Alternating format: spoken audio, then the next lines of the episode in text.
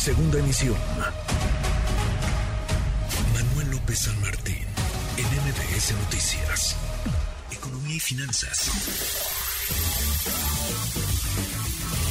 Con Eduardo Torreblanca.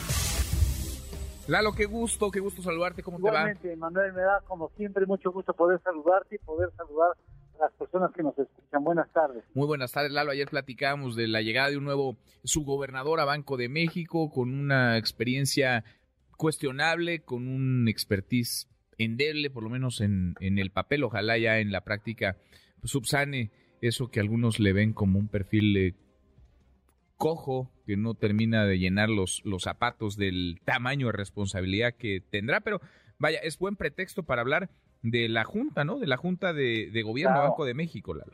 Claro que sí, porque sigue sonando este asunto, la llegada a la Junta de Gobierno de un eh, talentoso joven mexicano que lamentablemente de inicio no reúne las exigencias que la ley del Banco de México exige para el perfil aceptado. Lo fundamental es que una vez más el titular del Poder Ejecutivo Nacional envía propuestas al cargo que no llenan las exigencias de los puestos. Así lo ha hecho en la Comisión Nacional Bancaria y de Valores, donde han llegado personas que no tienen la menor idea en el terreno que están pisando, no dudo sí, de su honorabilidad, pero bueno, experiencia en el terreno no tienen, también ha sido así en la Comisión Reguladora de Energía y en varias ocasiones en el Banco de México.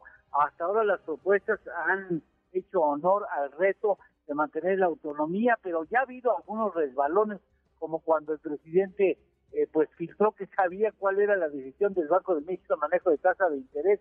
Yo creo que ese asunto no podemos permitirse, ellos no pueden permitirse más resbalones de esa naturaleza. Hasta ahora en el Banco Central ha existido evidencia de que la autonomía ha sido respetada, pero la experiencia de quienes integran la Junta es hoy un tercio de lo que el Banco de México tenía como experiencia acumulada en el año 2017.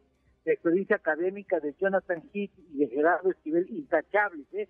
Eh, muy talentosos economistas, ha sido valioso añadido al Banco Central. Y lamentamos que el muy amplio conocimiento, por ejemplo, de Esquivel en materia de pobreza, Ujú. injusta distribución del ingreso, no haya sido aprovechada, porque era muy necesario que un estudioso, que un conocedor pleno de lo que sucede en cuanto al ingreso y eh, en el país eh, dejara una posición que era importante para tener representado esa problemática en la Junta del Gobierno del Banco de México. En todo caso, pues, eh, eh, no hay ninguna señal por el momento, y aclaro y subrayo, no hay ninguna señal por el momento para pensar que en el 2024 tendríamos que enfrentar una crisis financiera. También pueden venir de fuera, pero bueno, si fuera el caso, pues eh, tendríamos una junta de gobierno con una experiencia acotada en, en el manejo de crisis y eso ojalá eh, pues eh, no se presente y no llegue a eh, llegar el momento en donde digamos que lo dijimos era el momento de tener a amplios talentos que abundan en México, abundan en México